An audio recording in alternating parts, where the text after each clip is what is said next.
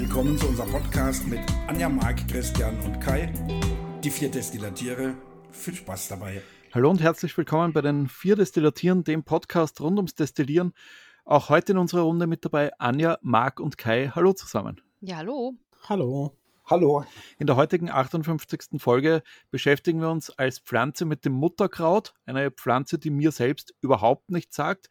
Ich habe im Hintergrund einmal leise anklingen gehört, dass man damit bestimmte Krankheiten behandeln kann oder Zustände, nenne ich es jetzt mal.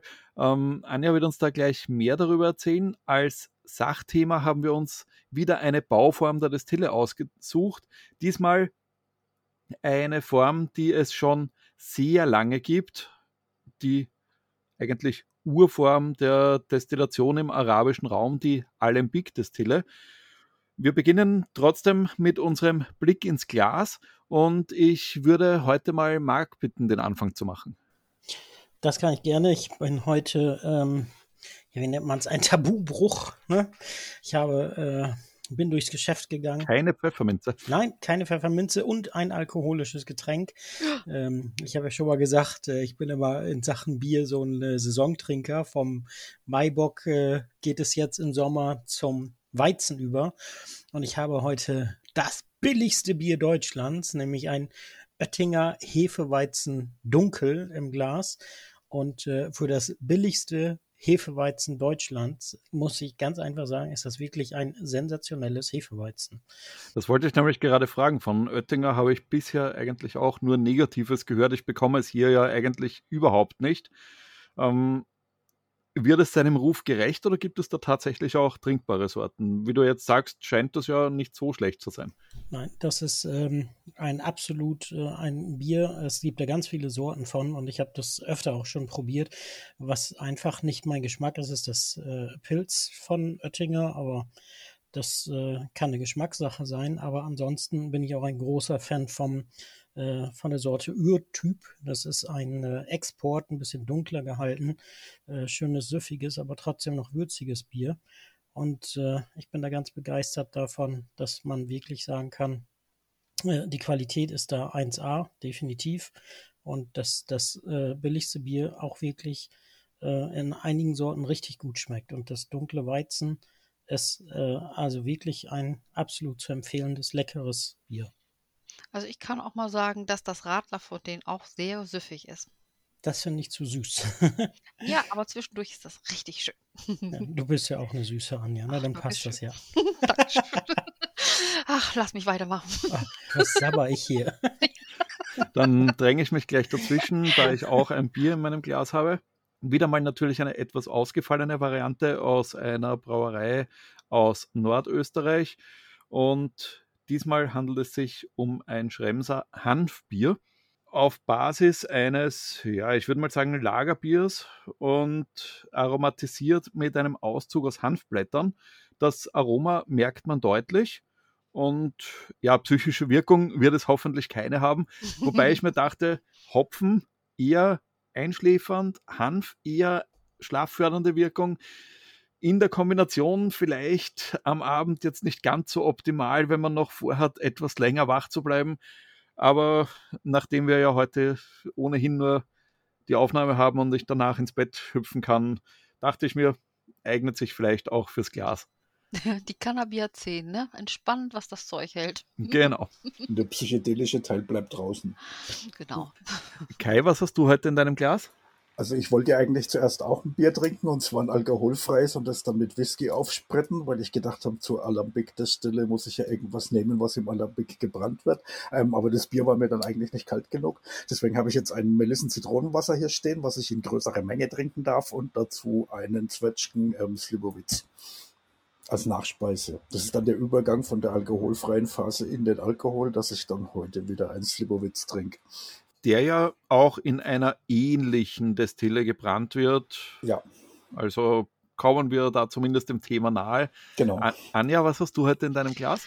Ähm, ich habe Holunder Zero 2022 drin und ähm, weiß aber, dass ich nach Aufnahme einen Sommer in Schweden trinke. Das ist ein Likör, den wir mal angesetzt haben mit Beeren, ähm, die wir in Schweden gesammelt haben und dann so ähm, über die Wochen, die wir da waren, aus verschiedenen Regionen alles zusammengesammelt haben. Der ist nachher dran. Das klingt äußerst interessant. Der ist total süffig. Wieder was Süßes. ja. Wir waren gestern auswärts essen und da gab es eine ganz tolle Holunder-Limonade mit einem ähm, Sprudel und Holundersirup und ein paar Blättchen Minze und allem möglichen drin. Das war eigentlich auch toll. Ist auch toll. Ja. Einfach gemacht dann oder so ein bisschen Zitronenmelisse mit da drauf, ist auch immer schön. Holunder wird immer noch unterschätzt. Oder die Kombi mit Rose. Holunder Rose ist ja im Moment auch überall in den Destillen und ähm, in Sirup und in Marmeladen und ich weiß gar nicht was. Aber die Kombi ist auch echt super. Den Holunder habe ich dieses Jahr leider komplett verpasst. Irgendwie haben die Sträucher hier in der Gegend ein bis zwei Tage geblüht. Dann hat es dermaßen geschüttet, dass alle Blüten abgefallen sind. Und dann war es das auch schon wieder. Schade. Bei uns war es dieses Jahr mit dem Holunder so, dass der irgendwie ich würde mal so sagen, über 14 Tage lang immer mal hier eine Blüte, da eine mhm. Blüte. Und äh, ich dachte erst, jetzt kommt er gar nicht. Aber am Anfang war dann ähm, tatsächlich einige Blüten noch gar nicht aufgegangen.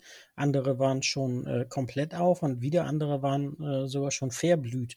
Also das hatte ich jetzt auch noch nicht. Und ich könnte jetzt, also wenn du noch was brauchst, ich könnte jetzt noch Holunder ernten. Ja, also ich, ich habe ja schon vor 14 Tagen angefangen zu destillieren. Bei mir wächst einer vor der Werkstatt und der hat eigentlich ziemlich hässlich ausgesehen und wollte nicht so richtig wachsen. Der ist so in alle Richtungen ein bisschen gewachsen. Den hatte ich letztes Jahr mal ziemlich brutal beschnitten und ähm, dieses Jahr wächst er wie verrückt. Also es ist beeindruckend, weil der jetzt heute in den ersten Stock hochwächst und wir die eigentlich vom Wohnzimmerfenster aus ernten könnten. Hast du den Holunder auch gefragt vorm Schneiden? Man muss den Holunder fragen, bevor man ihn schneidet, ne? Mhm. Wahrscheinlich ähm, ist das der Grund, warum der so schön wächst dann. Also ich, ich bin eigentlich zu jeder Pflanze lieb und ähm, bedanke mich da wenigstens innerlich.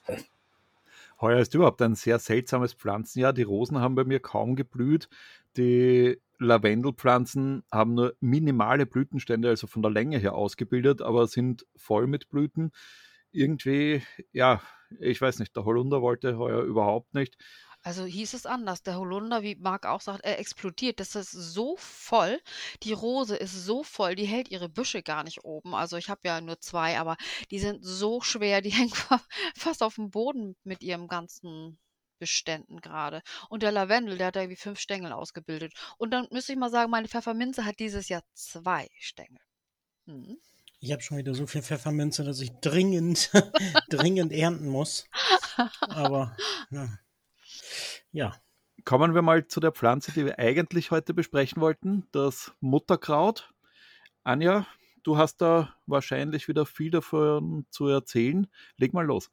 Also, das Mutterkraut ist ähm, erstmal eine schöne Pflanze, die man unterwegs sehen kann und man denkt im ersten Moment, ui, Kamille weil sie ist ungefähr so hoch, vielleicht noch ein bisschen höher als die Kamille, hat auch so einen schönen gelben Kopf mit den weißen Blütenblättern da drin oder es könnte auch so eine äh, riesengroße ähm, Gänseblümchen sein, so dass man dann erstmal denkt, ja, das ist eine Kamille. Und dann guckt man sie sich genauer an und sagt, hm, der Blütenkopf, dieses, äh, der Kelch, ist flach. Bei der Kamille ist ja so rund das alles dann und es riecht überhaupt nicht nach Kamille.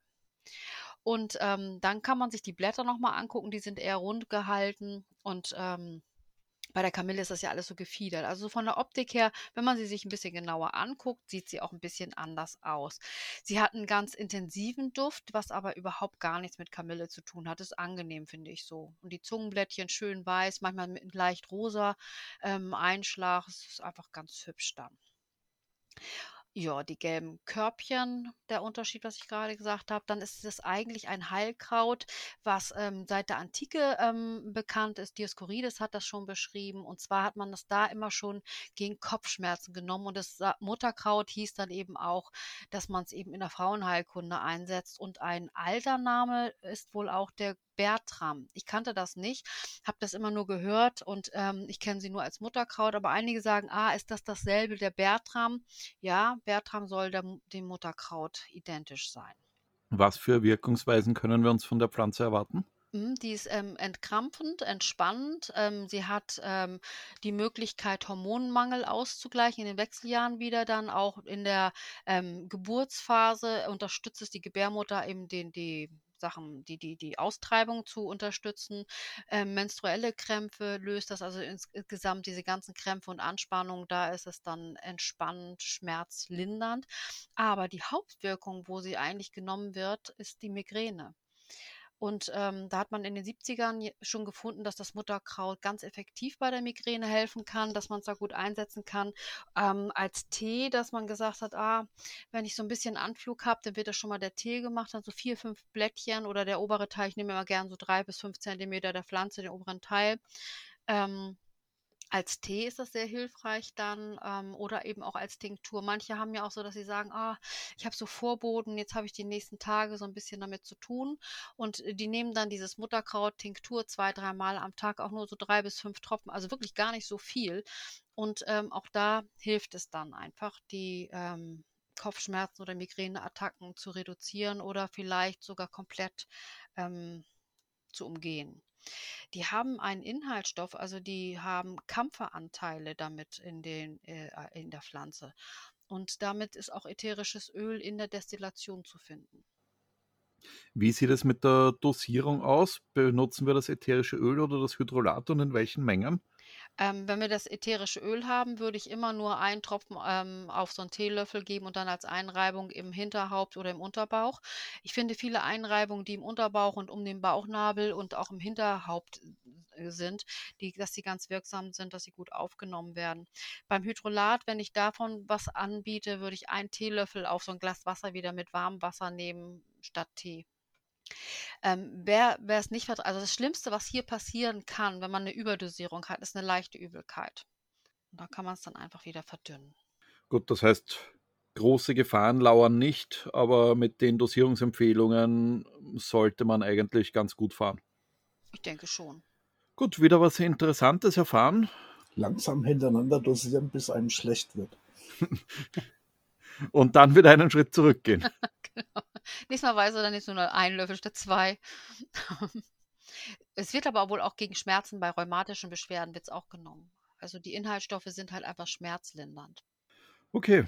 Ähm, mir war das alles neu, wahrscheinlich auch einigen der Zuhörer und Zuhörerinnen.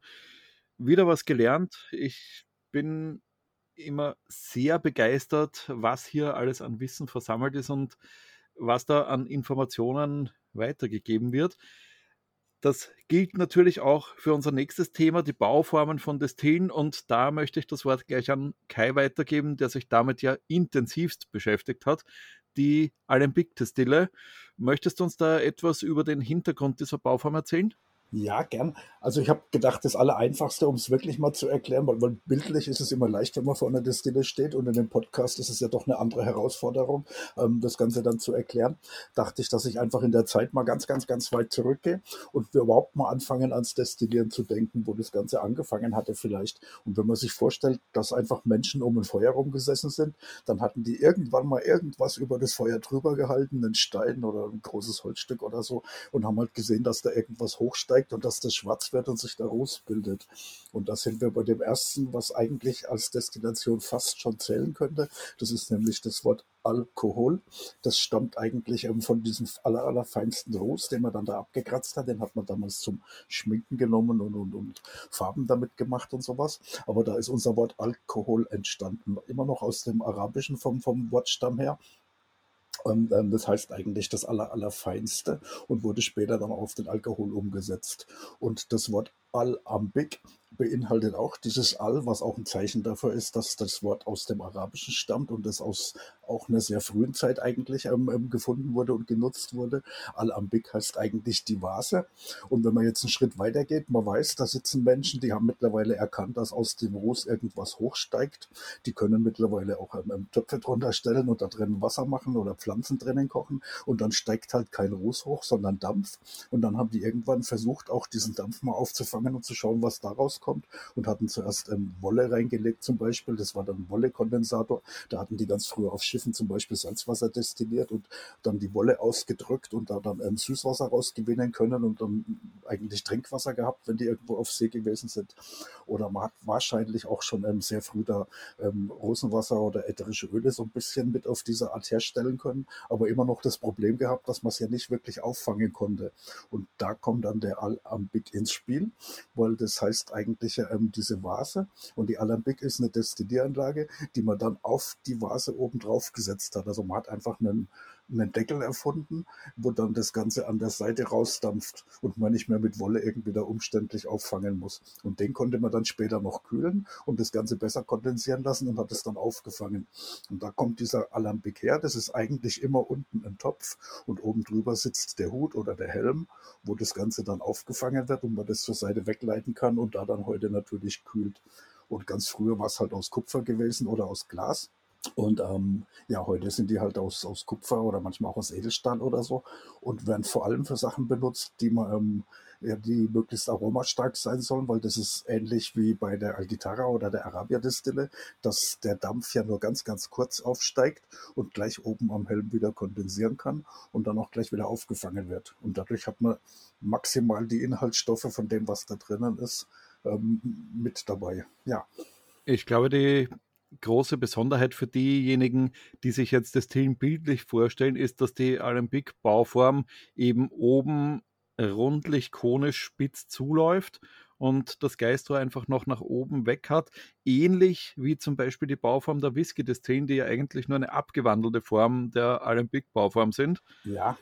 Und da kann sich, glaube ich, jeder etwas darunter vorstellen, denn dieses Bild einer Whisky-Destille ist halt das Schaubild einer Destille schlechthin.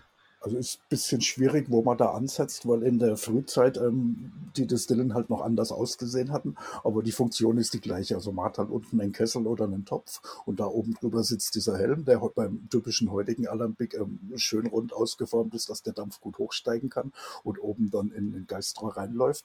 Eigentlich genau genommen ist auch die Arabia-Destille ein Alambic, weil das die gleiche Funktion ist und die auch auf dem Kessel oben drauf ähm, sitzt.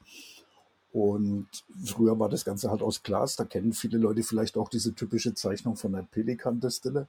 Und der Unterschied bei einem Pelikan ist halt, dass man da den Hut obendrauf nicht abnehmen kann und bei einem Alembic das schon konnte. Also irgendwann im 13., 14. Jahrhundert hat man halt diese zweiteilige Pelikan-Destille entwickelt, wo man den Hut oben abnehmen kann.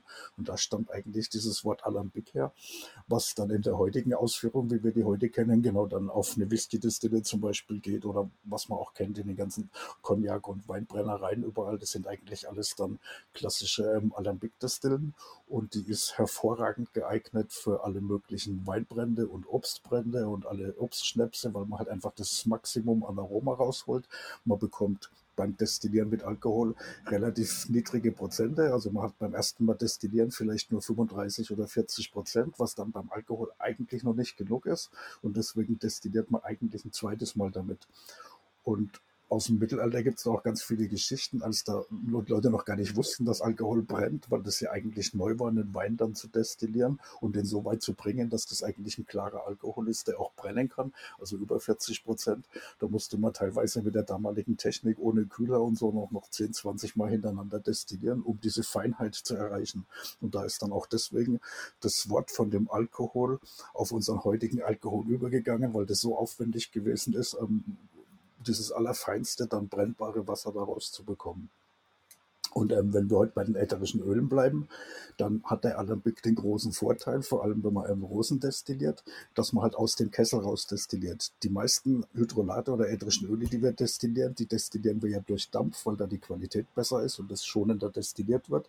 Das gibt ja aber spezielle Pflanzen, wie die Rose zum Beispiel, wo die Blätter zusammenkleben und die würden halt im Dampf dann die Kolonne verstopfen oder das Dampfsieb verstopfen können und dann könnte sich Überdruck bilden und das Aroma kommt auch nicht so gut raus. Und da kann man dann direkt aus dem Kessel destillieren. Also der Alambic ist eigentlich eine Distille, wo man unten einen Topf hat und direkt aus dem Topf raus destilliert und das auch ganz schnell wieder auffängt. Also eine klassische, traditionelle Distille, die aber ähm, ja heute eigentlich ähm, einen Platz hauptsächlich nur noch so in der Obstbrennerei hat oder wenn man halt nur Hydrolate machen will und nicht unbedingt ätherische Öle und sich viel mit, mit Blütenpflanzen oder so umgibt, mit, mit ähm, Wasserblüten hat eigentlich, wo weniger ätherische Öle drin sind und man versucht da die ein bisschen feiner und direkt daraus zu destillieren. Da wollte ich nämlich noch darauf zurückkommen. Die Alembic-Bauform hat eben auch den Nachteil, wenn man es so nennen mag, dass eben kein Dampfraum mehr oder weniger verfügbar ist, sondern hauptsächlich eben nur aus dem Kessel destilliert werden kann. Deswegen für Alkohol perfekt geeignet und wahrscheinlich auch größtenteils dafür im Einsatz. Für ätherische Öle eher schwierig. Auf jeden Fall ist die klassische traditionelle Alkoholdestille eigentlich. Man muss sie aber auch nehmen, wenn man Rosen destilliert. Also bei, bei Rosen ist es eigentlich Pflicht, wenn man Rosenöl machen will, ätherisches Öl. Das wird auch immer ähm, direkt aus dem Kessel raus destilliert. Deswegen bin ich immer froh, dass ich meine Kolonnenbrennerei habe, wo man schön den ähm, Dampfraum rausnehmen kann und dann kann man sich schön umbauen und hat genau das, was man braucht für Rose oder ähnliches. Ja, das stimmt. Die Kolonne ist eigentlich ein Alembic, wo man ein Stück zwischen den Hut und den Kessel gesetzt hat, den man dann eben zur Dampfdestillation nehmen kann. Genau, deswegen mag ich meine 2-Liter-Kolonne auch so gerne, weil sie eben zwei Bauformen, zum einen eine Destille mit Dampfraum und Kolonne und zum anderen eine reine Kesseldestille miteinander kombiniert und man je nach Anwendungsgebiet eben dann den einen oder den anderen Aufbau nutzt und entsprechend arbeiten kann. Ja, wir, wir, sagen schon immer, die Kolonne ist die vielseitigste aller Destillieranlagen, weil man damit halt praktisch alles machen kann. Aber die, die werden wir bestimmt nochmal separat abhandeln. Aber ist auf jeden Fall klar, die, die Kolonnenanlage hat sich dann irgendwann ähm, wahrscheinlich um die 100, 200 Jahre später aus der normalen Alembic-Destillieranlage entwickelt, weil man halt dann irgendwie versucht hat auch oder erkannt hat, dass man durch den Dampf ähm, nochmal was anderes destillieren kann oder andere Qualitäten erhält bei manchen Sachen. Und ähm, ja, da dann halt versucht er da die perfekte Lösung zu finden. Du hast ja gesagt, äh, Alembic-Destillen hauptsächlich bei Alkoholdestillationen. In der heutigen Zeit sind ja da zum Teil auch schon Fraktionierungskolonnen im Einsatz, um eben den Alkoholgehalt möglichst hoch zu bekommen mit möglichst wenig Aufwand. Ja. Welche Schnäpse oder Alkoholiker kannst du noch nennen, die tatsächlich noch traditionell in einer Alembic-Kolonne äh, Destille gebrannt werden? Also ohne Kolonne. Ähm, in der Alembic-Destille ganz, ganz klar ist der Whisky, das hattest du ja vorher auch schon genannt, die hat halt nochmal eine spezielle Form, über die wir vielleicht auch nochmal irgendwann sprechen könnten, weil die oben den Hut nochmal ganz anders ausgeformt hat und man sagt in Schottland und so, dass dann ähm, da oben in dem Hut das Aroma sich nochmal anders ausbilden kann, als wenn es direkt ins Geistrohr geht. Ich glaube, das könnten wir aber heute auch mit hineinnehmen, denn nur für ja, die Sonderbauform wird das wahrscheinlich nicht ausreichen für eine Folge. Möchtest du da kurz noch was dazu sagen? Ja, also für, für, mich persönlich, ich kann mir nicht wirklich vorstellen, dass dieser kleine Unterschied in der Bauform von der Destillieranlage am Schluss irgendwie jemand den Geschmack wirklich rausschmecken kann. Ich fände es interessant, wenn das mal irgendwo bewiesen werden würde. Aber ähm, es ist halt, glaube ich, auch so ein Alleinstellungsmerkmal, dass man sagt, diese Whisky-Destillieranlage, die hat immer oben in dem etwas spitzer, länger, höher zulaufenden Hut nochmal so eine Art Kugel mit drinnen, wo sich dann nochmal nach dem Aufdampfen das Destillat eigentlich verteilen kann und dann erst danach danach ins Geistrohr reinmündet. Und der Alembic, der geht eigentlich direkt zwiebelförmig heute ins Geistrohr rein und hat halt einfach ein bisschen eine andere Form oben, genau wie die Arabia ja zur Seite dann weggeht, was aber eigentlich von der Funktion alles in etwa das gleiche ist. Und der Whisky ist ganz klassisch und traditionell. Da ist ja auch, dass der aus einer relativ niedrig alkoholisch prozentischen ähm, ähm, Maische gemacht wird. Ein Whisky, die Maische, die hat ja bloß vier oder fünf Prozent. Wie so ein Bier etwa kann man das vergleichen. Und wenn man die destilliert im ersten Durchgang, hat man dann halt nur 25 Prozent und erst im zweiten Durchgang kommt man dann halt auf die ähm, ähm, Fassstärke, wo man das Ganze dann einlagert, irgendwo so um die 60 Prozent oder vielleicht ein bisschen drüber. Und ähm, das hat man dann beim Obstschnaps auch. Also traditionelle Obstschnäpse wurden früher immer in Alembic-Destillieranlagen gebrannt. Die wurden aber auch dann immer zweimal destilliert, um diese Reinheit zu haben, die man eigentlich braucht. Und moderne Destillieranlagen, die haben ja alle möglichen Verstärkereinrichtungen und Kolonnen damit drin. Ähm, ist auch eine ganz andere Art von Kolonnen, was in einer modernen Destille drin ist. Aber dadurch kann man halt einstellen, dass die im allerersten Durchgang schon so auf die 60 Prozent kommt und man dann einen ziemlich sauberen Alkohol dann rausbekommt, wo man beim Alambic halt ein zweites Mal destillieren müsste. Und ich habe es gesehen in Frankreich in allen möglichen ähm, ähm, ähm, Arak heißt das, glaube ich. Die, ja, genau, ähm, diese günstigere Variante von dem ähm, Brandy, das war ein, jetzt habe ich den Namen vergessen, irgendwas mit A, weißt du, wie es heißt? Arak. Nee, Arak ist es nicht. Arak ist, glaube ich, eher Richtung Griechenland, Türkei. Ja, genau, das. Ach, Mann, jetzt fällt mir es nicht ein. Aber ähm, ähm, egal, gibt es auf jeden Fall, also auch im, im, im Brandy-Bereich auf jeden Fall, da wo Weinbrand destilliert wird, ist das relativ oft. Die Franzosen haben ja gern diese Charanté-Destillen mit diesen zwei Kesseln hintereinander, aber ähm, in fast allen Fällen wird halt in einem einfachen Alembic destilliert, wo man dann einen Wein als Grundlage nimmt und einen Weinbrand draus macht. Oder man nimmt halt eine Obstmaische, macht einen Obstbrand danach. Und das sind so diese klassischen Anwendungen. Ich weiß auch von etlichen ätherische Ölherstellern, ähm, die Mainfelser Naturkosmetik zum Beispiel, der hat eine 1000 Liter Alembic Distille stehen und macht damit auch Rosen. Der ist aber auch dazu übergegangen, andere Hydrolate und Pflanzenwasser ähm, nicht mehr durch Dampf zu destillieren, weil er sagt, er kann an der Qualität keinen Unterschied merken. Und das muss jeder am Schluss für sich ja selber rausfinden. Man sagt bei ganz vielen Sachen, wenn die durch Dampf destilliert sind, ähm, dass die Qualität besser ist und das Ganze schonender destilliert wird. Wenn es aber im Duftbereich ist und ähm, nicht im pharmazeutischen oder so, kann sein, dass dieser Unterschied eben gar nicht feststellbar ist, weil es halt eben die Duftstoffe sind, die trotzdem übertragen werden. Da muss halt jeder schauen, Marc, Anja, habt ihr irgendwelche Erfahrungen mit der Alembic-Bauform? Marc, du hast ja gesagt, du hast die Kolonne und nimmst sie teilweise für Kesseldestillationen auch ohne den Kolonneneinsatz? Ja, ähm, allerdings sehr selten. Ich habe ähm, das mal mit den Rosen gemacht, äh, Rosenwasser destilliert, das ähm, einfach nur so zum Ausprobieren, was auch gut funktioniert hat, was auch ein schönes Ergebnis ähm, war. Wenn man, wenn man die richtige Rose hat, das ist natürlich immer wichtig. Ja. Ansonsten ist es einfach nur strauchig äh, nach gar nichts sozusagen. Dann äh, riecht es nämlich nach nichts. Ähm, ja, und ansonsten fehlen mir halt leider die Anwendungsmöglichkeiten, weil ähm, in die in die Blütendestillation, da bin ich noch nicht so so ganz drin, also oder Blütenblätter, weil ich halt auch nicht das Thema ähm, äh, Düfte für Parfüm oder Seifen ähm, fände ich zwar immer spannender, aber das ist halt noch nicht so mein Thema. Das könnte ja vielleicht nochmal äh, für meine Frau interessant werden, wenn die nochmal sagt, äh, ich mache mir mal meine Seife oder mein, mein Wässerchen oder mein Parfümchen selber. Höre ich da gerade den Trend zur fünft Destille heraus? Ja, so ungefähr. also es äh, fehlt ja noch ein bisschen in meiner Sammlung. Ne? Ich habe ja nur drei und na, da kann man ja noch mal was machen. ähm, aber ansonsten äh, würde es mich natürlich mal brennend interessieren, wenn man tatsächlich mal so eine Obstmaische oder was jetzt äh, ähm, brennen könnte, wie da der Unterschied ist. Aber das ist ja leider tabu und äh, da ärgere ich mich wieder, muss ich wirklich sagen, dass, äh, dass wir da so komische Gesetze haben. Aber das dürftest du ja auch in Österreich nicht, ne? wollte ich mal eben sagen. Das ist richtig, ja. ja. Aber wenn, wenn wir uns mal treffen, dann treffen wir uns doch am allerbesten in Ungarn. Da darf man es ja offiziell auch nicht, aber es kontrolliert keiner und es interessiert niemanden. Äh, doch, in Ungarn ähm, darf man, soweit ich weiß, in Ungarn darfst du pro Haushalt ähm, bis zu 100 Liter reinen Alkohol pro Jahr destillieren. Ich weiß nicht, wie das als Tourist zählt, aber du darfst in Ungarn destillieren. Darf ich den dann mit nach Deutschland nehmen?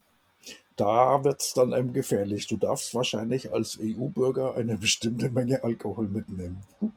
Das weiß ich dann aber nicht, wie es genau ist. Du darfst auf jeden Fall Maische machen und die auf deinem Anhänger dann auch in großen Mengen bis nach Ungarn transportieren. Und du darfst die in Ungarn in deinem Ferienhaus brennen, soweit ich weiß. Und auf dem Rücktransport weiß ich dann nicht, wie legal das dann wirklich ist. Wir waren ja schon mal bei dem Thema äh, Busreise buchen, ne? ja. dass wir uns so ein genau. kleines Cottage da mieten oder sowas und dann nehmen wir uns einen schönen Bus mit äh, ja, was passt denn da rein? 50, 60 Leuten und einen schönen Anhänger, wo wir dann so 2000 Liter Maische reinpacken und dann machen wir unsere Tour nach äh, Ungarn zum Destillieren. Wie ist das denn bei dir an der Ostsee? Da oben sind ja ähm, so Helgoland, so, so zollfreie Inseln. Darf man da oben nicht ähm, dann mit dem Schiff hinfahren und brennen? Ja, Helgoland hast du, glaube ich, mal äh, was erzählt. Ne? ja, ich glaube, Helgoland ist da so außerhalb von, den, von der Gesetzesgebung irgendwo. Die haben da eigenen Status. Ich ziehe um. Weiß aber nicht genau, was es bedeutet. Ich will mir sowieso immer ein Segelboot kaufen, irgendwann, wenn, wenn die Kinder mal größer sind und über die Weltmeere schippern. Ja, mit dem Segelboot hättest du ja ohnehin einen Vorteil, dass du in internationalen Gewässern äh, mehr oder weniger rechtsfrei operieren kannst. Genau. Ja, das wollte ich, das wollte ich gerade fragen. Ähm, hat man bei dir ähm, so eine Zwölf-Meilen-Zone in Sicht? Könnte man irgendwo zwölf Meilen rausfahren oder ist da dann schon wieder Dänemark, England oder irgendwas anderes zu nah dran? Ja gut, äh, die Nordsee ist ja sozusagen zwischen, äh, zwischen Dänemark, Norwegen und äh, Großbritannien. Äh, also ja. die müsste ich erstmal ganz durchqueren, weil ich weiß nicht, wie groß jetzt, äh, aber ich glaube nicht. Ja, äh, also ich weiß, dass ähm, da oben draußen, ähm, da, das sind ja untergegangene Welten, so wie Thule und so, die man nicht mehr weiß, wo die sind. Aber es gibt auch einen, einen Freistaat, ähm, das ist eine alte ähm, Flak-Plattform, glaube ich, von den Engländern gewesen. Die haben die aufgegeben und haben da dann ein wunderbares Land gemacht, welches fleißig Ausweise und Papiere verkauft. Und manchmal fliegt der König von diesem wunderbaren Sealand heißt es, genau. Ihr müsst mal Sealand recherchieren. Das ist ein Land, was uns bestimmt destilliert erlauben würde. Es ist nicht ganz international anerkannt anerkannt als eigenständiges Land.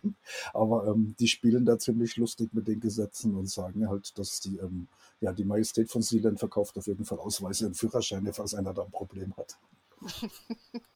Ansonsten fragt mal nach bei diversen Botschaftsgebäuden, die ja eigentlich auch dann das Recht des jeweiligen Landes geltend haben.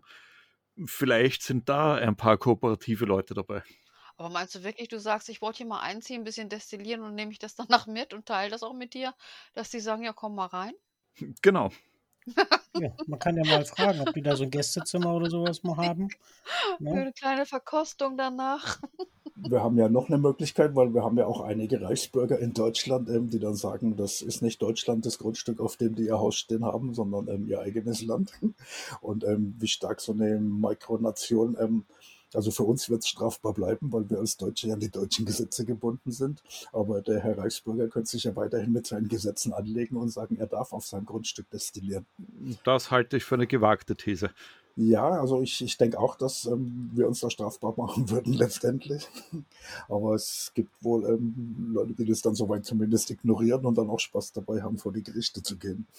Also bevor ich in die Richtung gehe, verzichte ich lieber für zwei Leben aufs Destillieren von Alkohol.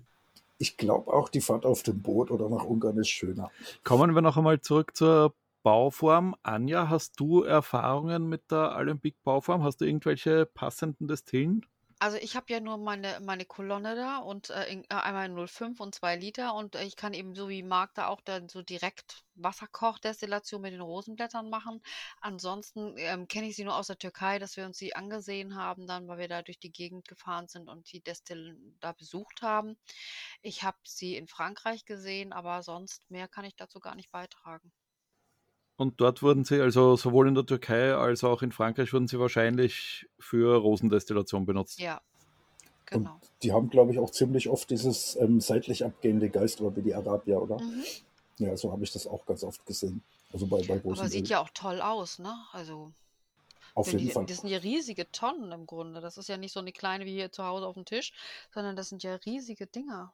Also bei, bei der Arabia-Distille, die ja auch ein Alambic ist, nur halt anders aussieht und deswegen einen anderen Namen braucht, ähm, ist es eigentlich, dass ja das Ganze einfach noch ein bisschen früher kondensiert, weil da ist oben noch diese Auffangringe drinnen, die früher eigentlich die ersten Distillen immer haben mussten und die Arabia hat die halt noch so halbwegs.